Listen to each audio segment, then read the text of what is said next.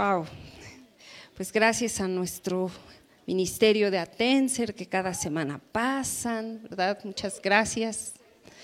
Y bueno, quiero aprovechar este espacio en lo que todos regresan a su lugar para dar un solo un anuncio más, animarles a todos ustedes como iglesia que puedan conocer nuestro eh, curso, nuestro ministerio de familias en conexión. Hay algunos de ustedes que ya han tomado este curso y bueno, este ministerio existe desde el año 2015 originalmente originalmente se llamaba Escuela para Padres y yo, lo, yo he estado participando desde ese año y les podría decir tantos testimonios que he visto de personas, de papás, abuelos, eh, no sé si ha habido tíos, no recuerdo, pero que dan un tiempo para prepararse como papás.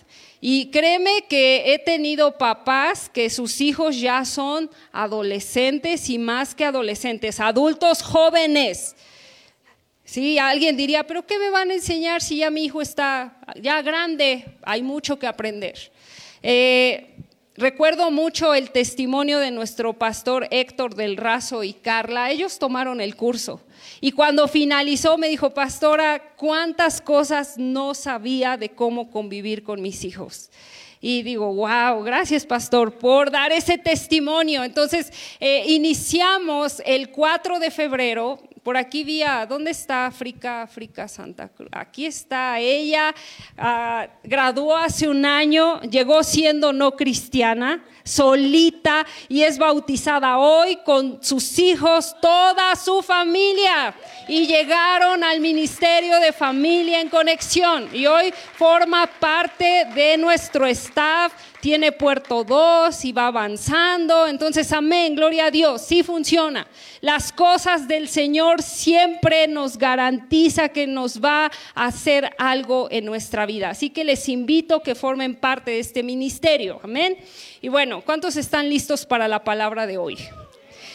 Otra vez, estamos en un mes de retos. Y el reto de hoy es, yo espero en serio que les desafíe. Eh, como decía hace un momento, los retos es hacer algo difícil o peligroso, si no, no sería un reto, ¿verdad? Los retos tienen un grado de dificultad. Y el reto de hoy es muy importante. Y yo les invito a ustedes, Iglesia del Señor, este reto es para todos. No es solo para unos cuantos. Este reto es algo que tú debes apropiarte porque es muy importante para tu vida presente y aún para tu vida futura. Es un reto que podemos hacer. Es un reto que Dios nos pone delante de nosotros y aquel que es sabio y entendido lo va a tomar. Es un reto ah, que no es sencillo quizá para algunos, no lo va a ser, pero hay una manera de hacerlo posible. Y si yo te dijera que este reto puede cambiar el curso de tu vida, este reto puede cambiar la condición en la cual te encuentras hoy. Es un reto muy antiguo que lo han practicado los siervos del Señor y por ello han vivido. Y es un reto que si yo te digo que si lo tomas, te apropias de él, puede ser clave para tu presente y para tu futuro. Y quizá el día de hoy todavía no lo ves tan necesario. Pero yo te digo que viene el día y viene la hora donde vas a ver a la iglesia de Cristo dedicarse mucho más a este reto porque el tiempo lo amerita, porque el tiempo de su venida está cerca. Porque el tiempo de que el Señor venga a la tierra está más cerca de lo que ayer era. Y este reto es tan importante y no debe de ser ignorado. Este reto forma parte de la vida de un cristiano. Este reto es uno que hoy el Señor pone delante de nosotros. Y aquel que es prudente y que es sensato, lo tomará. Y aquel que quizá no entiende, hay razones de por qué a veces no podemos tomar aquello que el Señor nos está poniendo delante. Es porque hay letargo espiritual, es porque hay algo que nos mantiene dormidos y no logramos discernir por qué el Señor nos está pidiendo hacer esto o aquello. Este reto es muy importante, amados. Y se van a recordar en los próximos años. Esperamos que recuerden cada cosa que les enseñamos aquí. Y yo sé que mientras los días pasen y el tiempo pasa y la venida del Señor se aproxima, espero que te acuerdes de este reto y lo practiques. Lo hagas parte de tu vida, lo hagas un hábito, porque te es necesario. Y el tiempo lo demanda. ¿Cuántos quieren saber cuál reto es? Si yo te dijera que este reto puede cambiar la condición en la cual estás ahorita, ¿estás dispuesto a hacerlo? Amén, ¿verdad? Tenemos que decir, sí Señor, dime cuál es. Es un reto muy importante, amados. Y les digo, no lo ignoren. No echen en saco roto, como decimos, cada palabra que se les predica en este lugar. ¿Alguien recuerda el reto de la semana pasada? Perdonar a los términos de quién? De Dios, no a nuestros términos. Y espero que cada uno de nosotros estemos practicándolo. Les repito, un reto no es fácil. Un reto te va a desafiar. Un reto quizás hasta te ponga en peligro. No es fácil, pero lo importante es hacerlo, amados. Dice la palabra del Señor en Mateo capítulo 26, versículo del 36 en adelante voy a estar leyendo. Padre, en el nombre de Jesús, Señor, yo entiendo este reto del cual vamos a hablar hoy.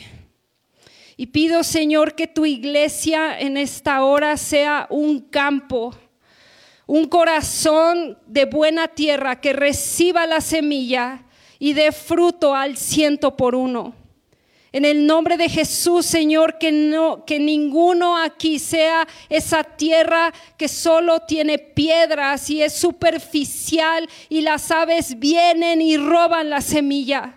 En el nombre de Jesús, Señor, yo pido ahora que esta tierra sea preparada para lo que vamos a escuchar, porque el tiempo de tu venida está cerca, porque el tiempo en el que veamos al Señor está más cerca de lo que ayer estaba.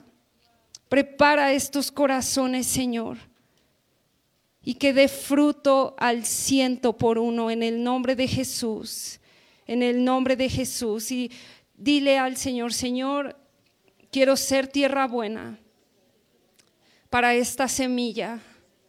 Prepara mi corazón para recibirla en el nombre de Jesús.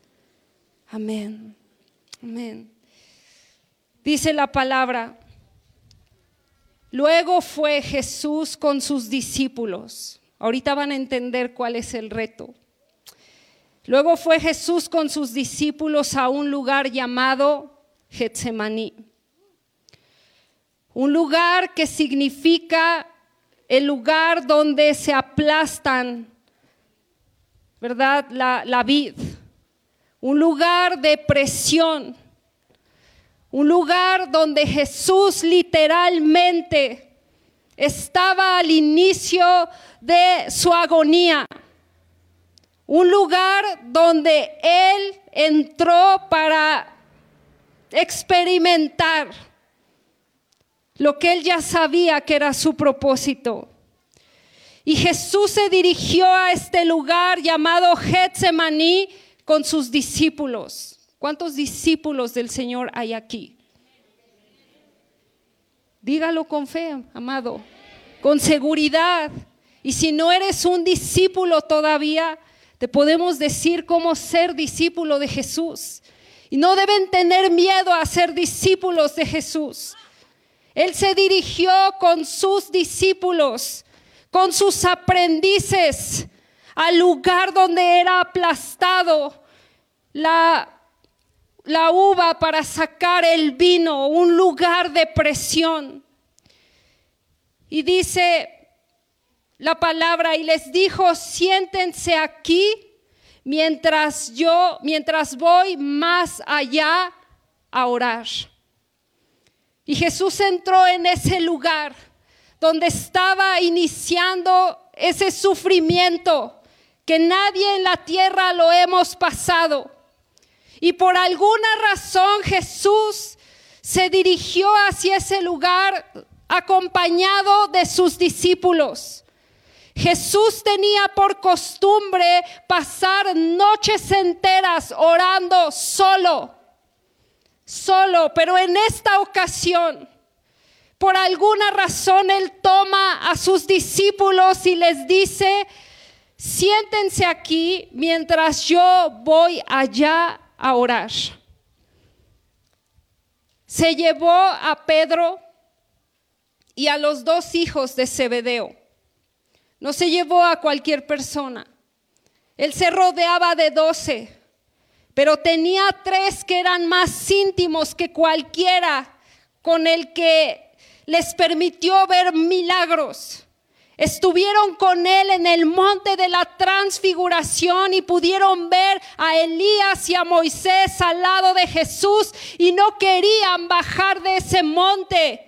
Y le dijeron, Señor, ¿y si hacemos enramadas y nos quedamos aquí? Y Jesús así como de, no, no es tiempo de quedarnos aquí, hay que descender a los valles, porque allí está la gente que nos necesita. Y ellos habían experimentado estos tres la gloria del Señor sobre Jesús. Y ahí estaban de nuevo con Él.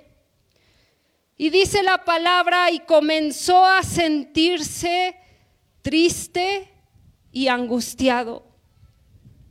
Y vemos a un Jesús entrando en ese jardín donde se aplastaban esas uvas, ese lugar de opresión.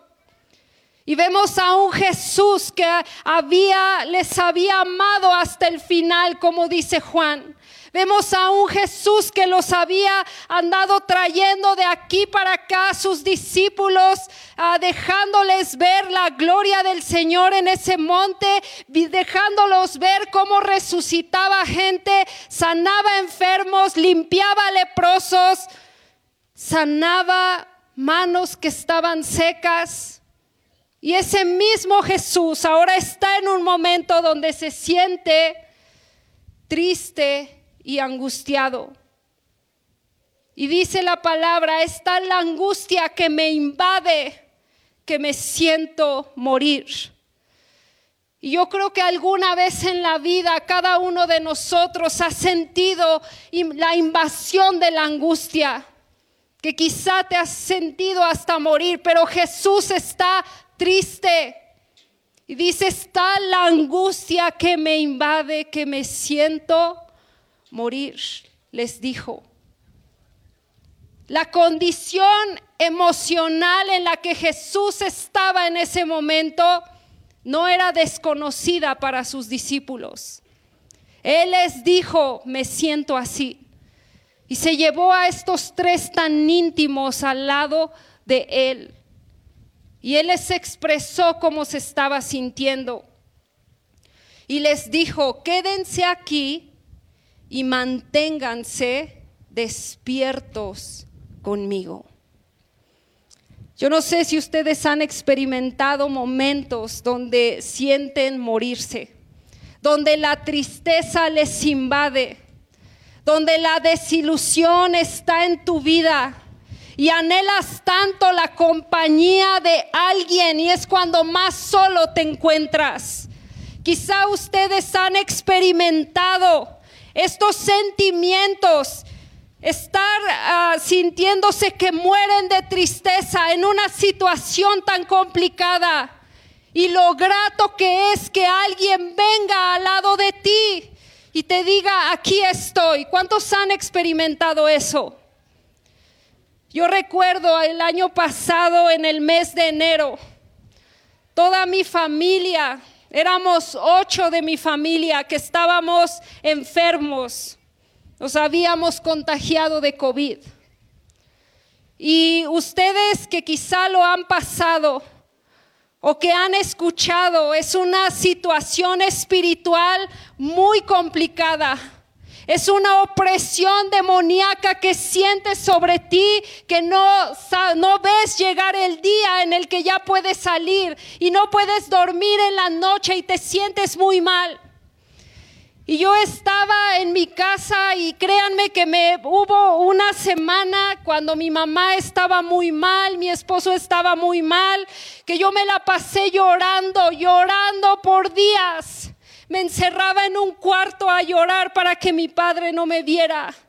Y no saben lo grato que era siquiera recibir una llamada de alguien para decirte, estoy orando por ti. No saben lo grato que para mí era hasta que el doctor fuera a la casa que alguien de entre los hermanos me visitara sin temor y me decía, estoy aquí para orar por tus padres. Y yo agradezco a toda esa gente que no dejó de llamarnos, no dejó de visitarnos, que nos llevaba comida. Y es que la situación era difícil. Agradezco cada persona que nos habló y son momentos donde tú esperas la compañía de alguien. ¿Cuántos se han sentido así? Y qué grato es que alguien llegue y siquiera te hable, siquiera te diga estoy orando por ti. No me imagino a Jesús en ese momento lleno de tristeza. Lo que yo pasaba era nada en comparación al lado de lo que le esperaba a Jesús. Y Jesús le dio a conocer a sus discípulos, me siento triste, se comenzó a sentir triste y angustiado. Yo sé que todos aquí en algún momento hemos sentido angustia y tristeza. Yo sé que todos aquí en algún momento han sentido quizá morirse.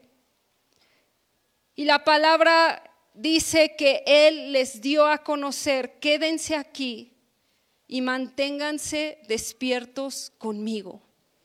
Les pidió algo Jesús. Manténganse despiertos conmigo. dice la palabra, yendo un poco más allá, se postró sobre su rostro y empezó a orar. Generalmente los judíos del tiempo de Jesús oraban de pie, pero él no estaba orando en ese momento como cualquier hombre de su tierra. Estaba postrado con la frente en el piso. Unos dicen que estaba arrodillado, pero estaba postrado, ¿qué haciendo? Orando. Y en lo que les pidió Jesús está el reto de hoy. En lo que Él le pidió a sus discípulos está el reto de hoy para todos ustedes. El reto que Jesús les puso en ese momento, lo que les pidió. Él no sé si les había pedido, no recuerdo, eh, les había pedido cosas del ministerio, pero en ese momento les pide algo muy, muy sensible, algo muy personal como sus íntimos. Y les dice, quédense aquí, manténganse despiertos conmigo. No se duerman. Ese es el reto que Jesús les pide y es nuestro reto de hoy. Entonces se postró sobre su rostro y oró, Padre mío, si es posible, no me hagas beber este trago amargo, pero no sea lo que yo quiero, sino lo que quieres tú. Y todos conocemos esta historia y este momento que Jesús estaba pasando. No era un momento fácil. Él sabía lo que le esperaba. Y él como siempre en ese eh, eh, como estilo de vida estaba orando a su padre. Pero no esta vez no lo quiso hacer solo. Quería que sus discípulos más íntimos estuvieran cerca. Y él les dijo, me siento triste, siento tristeza hasta que me siento morir. Jesús les expresó y les pide una sola cosa. Manténganse despiertos conmigo. ¿Quién hay aquí capaz de mantenerse despierto al lado de Jesús? Y quizá podemos decir, pastora, pero pues ese era un momento especial. Pues imagínese Jesús, sí, no, yo lo entiendo, ¿verdad? Sí, entendemos, la comprendo, ¿verdad? La historia. ¿Será que aplica para nuestra vida hoy? Dice la palabra que Jesús volvió, versículo 40 dice, luego volvió a donde estaban sus discípulos y los encontró dormidos. Yo recuerdo que cuando todavía mi hermana vivíamos en la casa, yo a veces tenía cosas importantes que contar. Y ahí estaba su cama, mi cama, y nos poníamos a platicar. Y yo pues ahí, tú sabes, entre hermanas, en la noche, y de repente le decía, ¿todavía me estás escuchando? Y yo, no pudo ni siquiera escucharme, ya estaba dormida o de repente, sí, sí, te estoy escuchando. Me dije, ya, ya se está durmiendo. Y yo, es importante lo que quiero decirle. Éramos unas adolescentes, pero para mí expresarle, contarle de mi vida, de cosas que en ese momento me ilusionaban, era importante. Y pues ella se dormía. Por ahí está mi hermana, allá está. Y se dormía yo, ella se durmió. ¿Cuántos de ustedes han experimentado esa parte de tener algo importante que decirle a alguien, y ese alguien ni siquiera te pela? Y dices, era importante, imagínate Jesús en este momento. Y les dice, les pide, manténganse despiertos. Y ese es el reto de hoy para nosotros. Y no fue solo mantente despierto, le dice manténganse despiertos conmigo. Jesús quería que le acompañaran en ese momento. Jesús quería compañía en esa hora. Y dice que volvió donde estaban y los encontró dormidos no pudieron mantenerse despiertos conmigo ni una hora. Y amados, aquí está el reto para nosotros hoy. No solo se trata de orar. ¿Cuántos oran en su casa? No queremos desilusionar. Sí, cuando como, ¿verdad? Yo espero que todos tengan un momento de oración en casa, pero amados, esto no se trata de solo orar por orar.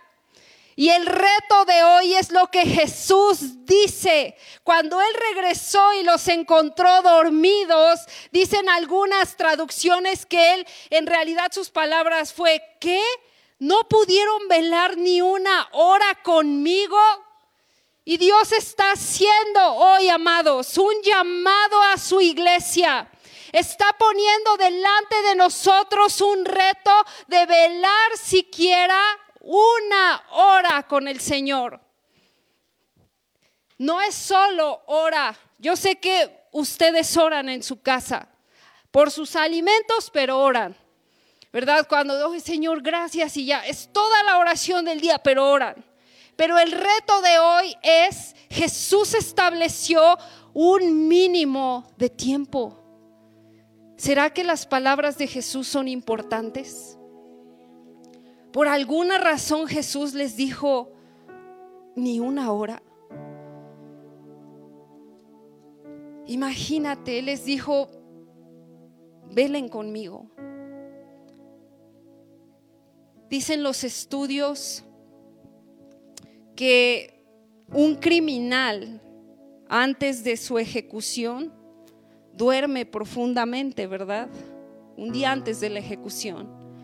Pero aquí vemos a un Jesús no porque era un criminal, pero iba a ser tratado como un criminal, orando a su Padre, orando en la hora más difícil de su vida.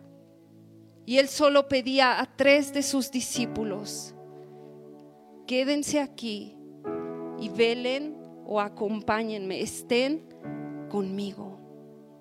¿Será que el Señor está llamando a su iglesia nuevamente a esto? ¿Y por qué Jesús les pedía orar una hora? Qué interesante que Jesús les dice una hora. Para Dios el tiempo es importante, amados. Cada palabra que la escritura nos dice y está registrada es importante. Y no debemos ignorar el reto que hoy el Señor nos pone. Y es que el reto, amados, no es orar, sino el tiempo que tú dedicas a la oración. ¿Cuánto tiempo estás tú dedicando a la oración? Y el reto aquí es una hora una hora. Jesús les dice, no pudieron velar conmigo ni siquiera una hora. Wow. Dice, ahora, ¿por qué Jesús lo pide? ¿Por qué lo debemos hacer, amados? Dice la palabra, los encontró dormidos, no pudieron mantenerse despiertos conmigo ni una hora.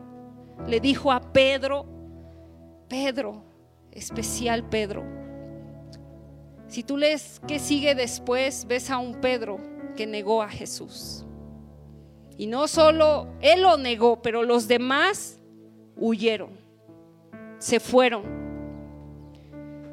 Y dice Jesús, estén alerta, es decir, despiertos. No se puede estar alerta dormidos, amados. No se puede estar alerta durmiendo. Cuando alguien está alerta es porque está despierto. Y Jesús les dice la razón. Estén alertas y oren para que no caigan en tentación. Yo les decía hace un momento que si ustedes y todos nosotros tomamos este reto, el curso de nuestra vida puede cambiar. Nuestra condición actual puede cambiar. Jesús les dice, estén alertas y oren para que no caigan en tentación. Y viene la hora de la tentación, amados. Y esta historia nos deja ver que están por venir las horas más difíciles en este mundo. Y no vamos a tener victoria durmiendo. Vamos a tener victoria manteniéndonos alertas, despiertos y orando. Y por una razón Jesús dice una hora. ¿Quién es capaz aquí de mantenerse, estar al lado del Señor por una hora? Y alguien diría, pastora, pero pues eso ya pasó, el Señor resucitó y pues, ¿sabes que Él intercede por nosotros día y noche? Y su ministerio de oración no ha terminado. ¿Quién es capaz aquí de ponerse al lado de Jesús día y noche para orar?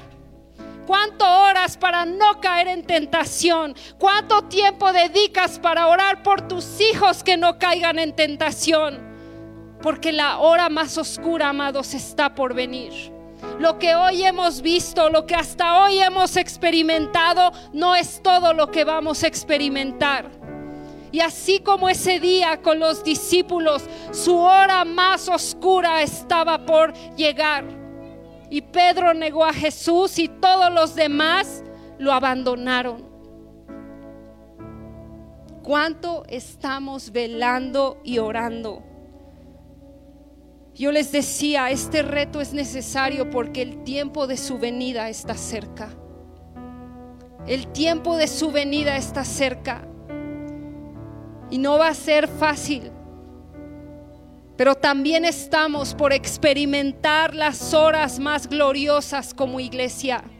Estamos por experimentar y yo espero que se acuerden y si no, que se lo transmitan a sus hijos y a los hijos de sus hijos que estamos por experimentar las horas más gloriosas como iglesia. Está determinada una gran cosecha antes de su venida. Está experimentado, está, perdón, registrado que vamos a experimentar la protección más gloriosa sobre su iglesia. Estamos por experimentar las horas más gloriosas de su poder. Pero puede ser que seas hallado durmiendo. Y amados, la espera cansa. ¿Cuántos no nos ha pasado que esperamos y nos quedamos dormidos esperando? La espera cansa, amados, pero la oración nos va a mantener alertas y vigilantes. Y está como esa historia de las diez vírgenes que esperaban al novio que viniera y en la espera, como el novio tardaba, se cansaron y se durmieron, pero había cinco prudentes que habían llenado sus lámparas de aceite para el día y la hora de su venida. ¿Sabes qué llena nuestra lámpara de aceite? La oración. La oración. La oración. ¿Cuántos hay capaz de velar una hora al lado de Jesús? ¿Cuánto estás tú dedicando al lado de Él? No solo para buscar sus manos, sino para buscar su rostro. Generalmente buscamos las manos del Señor. Dame, dame, necesito, te pido.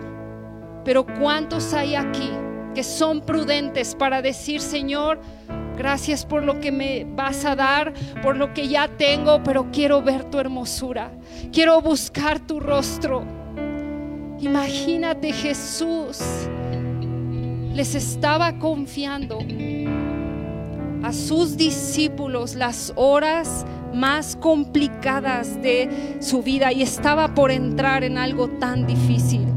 Y les dice, velen conmigo. Y a veces solo vemos las cosas pasar, pero no velamos ni oramos.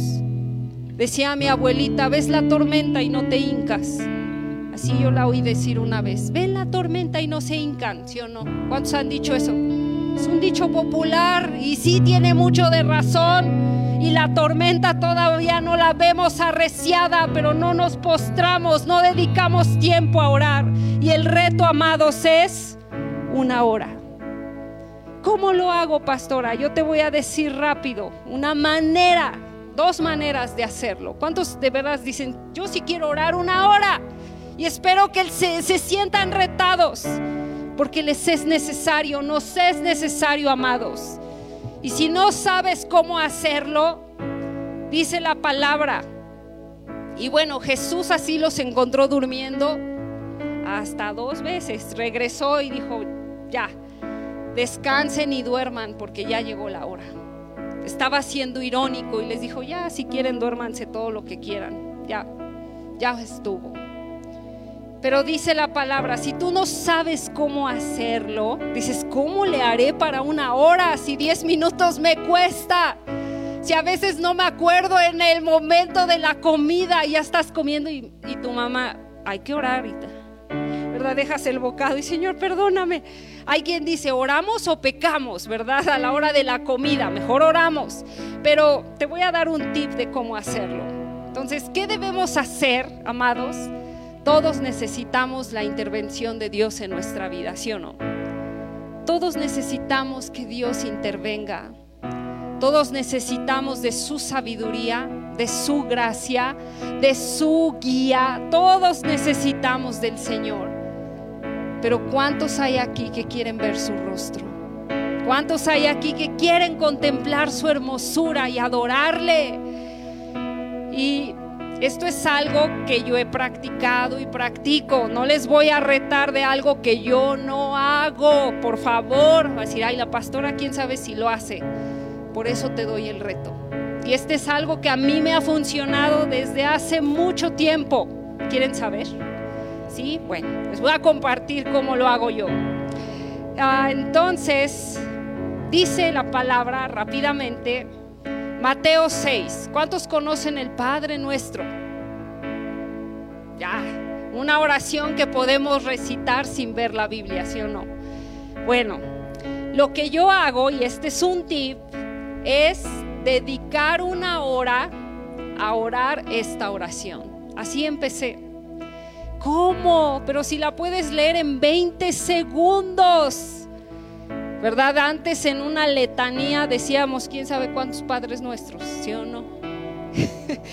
Pero ¿cómo una hora con esta sola oración? Bueno, yo le dedico 10 minutos y Jesús dijo, ustedes deben orar así. Padre nuestro que estás en el cielo, santificado sea tu nombre. Le doy 10 minutos a esta oración. Y ahí estoy santificando el nombre del Señor, reconociendo que Él está en el cielo. 10 minutos. Llevamos 10. Siguiente 10 minutos. Venga tu reino y hágase tu voluntad en la tierra como en el cielo. Ya llevamos 20. Siguiente 10 minutos. Danos hoy nuestro pan cotidiano. Y ahí te pones a pedir por tu hijo, tu hija, tu vecina, tu hermana. Muchas necesidades hay. 10 minutos. Siguientes 10 minutos. Perdónanos nuestras deudas, como también nosotros hemos perdonado a nuestros deudores. 10 minutos para decir, Señor, yo perdono a, perdono a, Padre, muéstrame. Primero, Padre, perdóname tú por esto, por esto, por todo, toda deuda que tengo contigo, Señor, con tu pueblo, con tu palabra. Y Padre, perdono a tal persona por quien me he sentido ofendida o muéstrame si hay alguien a quien no he perdonado y me falta tiempo a veces. En cada una. ¿Y cuántos minutos vamos? 40. Después 10 minutos. Y no nos dejes caer en tentación. Justo lo que Jesús les dijo, velen y oren para no caer en tentación. Y ahí estoy, Padre, quítame esta tentación. Señor, reconozco que esto es una tentación y empiezo, Padre, eh, espanta esas aves de rapiña que están sobre mis carnes en el nombre de Jesús que me acechan. 10 minutos. ¿Cuántos vamos? 50. Siguientes 10 minutos. Sino líbranos del maligno. Te pones la armadura de Dios. Te dice, Señor, me eh, te obedezco a ti, me someto a ti, resisto al diablo y él va a huir. 10 minutos para decir, Señor, líbrame del maligno. ¿Y cuántos vamos? 60. Es posible mantenernos una hora velando. Tú sabrás a qué hora lo puedes hacer, pero ese es un ejemplo. Yo lo practico del diario. No les digo algo que yo no he hecho. Esta iglesia es una iglesia de oración. Y si solito en tu casa dices como que no, como que me duermo, como que me cuesta, como que me interrumpo, sabes, hay otra manera y es casa de oración. Casa de oración casa de oración. Entonces, si no puedes, amén, gracias a Dios por casa de oración. En serio, si en tu casa te aburres, si no sabes cómo hacerlo, dices, no, es que en serio, tengo el celular a un lado, mi hijo me habla, busca una hora, pero si quieres más, si quieres saber cómo buscar el rostro de Dios, yo te invito, te reto, ven a casa de oración una vez a la semana, las veces que quieras, y vela con nosotros una hora. Es lo que dura un set de oración. Y sabes, estarás replicando el modelo de oración y adoración del cielo en la tierra. Les invito a ponerse de pie. Yo espero en serio que ya no quieran seguir más como están. Yo sé que están bien, pero me refiero a esto de la oración. Que sean una iglesia entendida, las horas más difíciles están por venir y hablo de tiempo. Hablo de tiempo, de no, pero ya dicen que con esta cuarta ya ya estuvo. Bueno, eso es una cosa, pero está por venir lo más difícil, amados. ¿Quién es entendido y prudente como esas cinco vírgenes que se mantuvieron con su lámpara encendida? Si no puedes hacerlo en tu casa nada más y quieres más, ven a casa de oración. Forma parte de un set. Ven y siéntate.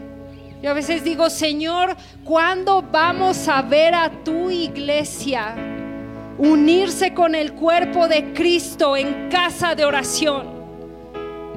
Hay lugares donde hay persecución del Evangelio y sus casas de oración están en sótanos. Y el día, el día en el que venga la hora de tentación, porque está por venir, los discípulos estaban por ser atribulados y todos huyeron y abandonaron a su Mesías, aquel que les había enseñado, con el que habían estado tres años. Y Jesús dice, ¿acaso hallaré fe en la tierra? Y está por venir el tiempo de la tribulación. Y yo estoy seguro, segura que el lugar de refugio van a ser casas de oración orando día y noche. Cuando salir a la calle va a ser un peligro para ti. Que quizá es posible que no regresemos por ser cristianos.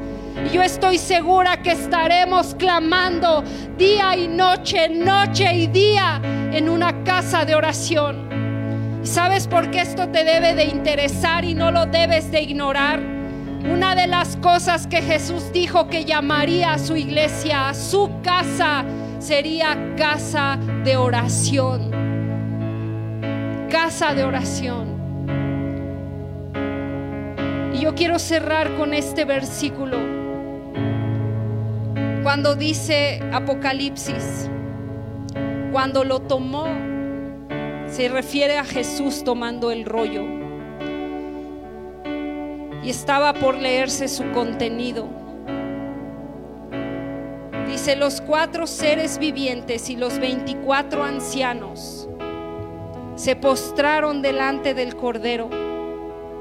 Cada uno tenía un arpa y copas de oro llenas de incienso, que son las oraciones del pueblo de Dios. Cuando oramos estamos llenando copas de incienso delante del trono de Dios. Eso es impresionante. La oración está en el cielo, amados. Y nuestro deseo es como es en el cielo, sea en la tierra. ¿Quién quiere llenar copas de incienso? ¿Quién quiere llenar esas copas de incienso? dice, y entonaban este nuevo cántico, digno eres de recibir el, el rollo escrito y de romper sus sellos, porque fuiste sacrificado y con tu sangre compraste para Dios gente de toda raza, de toda lengua, pueblo y nación. ¿Quiénes son comprados? ¿Quién aquí ha sido comprado? vamos a cantar este canto que expresa esto. Y oro en el nombre de Jesús para que en cada uno de ustedes, iglesia, que cada uno de ustedes se convierta en una casa de oración. Que en cada uno de ustedes esté el deseo de estar en el altar de Dios y estar poniendo incienso en esas copas que están delante de su presencia, día y noche, noche y día. Iglesia, yo te invito a soñar, a visualizar que el trono de Dios esté siendo lleno de ese incienso que, que venga, que suba desde Tlaxcala, México desde esta iglesia, el río internacional, se establezca un altar de incienso. En el nombre de Jesús y vamos a cantar y mientras cantas, dile Señor, pon ese deseo en mí, pon ese deseo en mí. El tiempo lo amerita.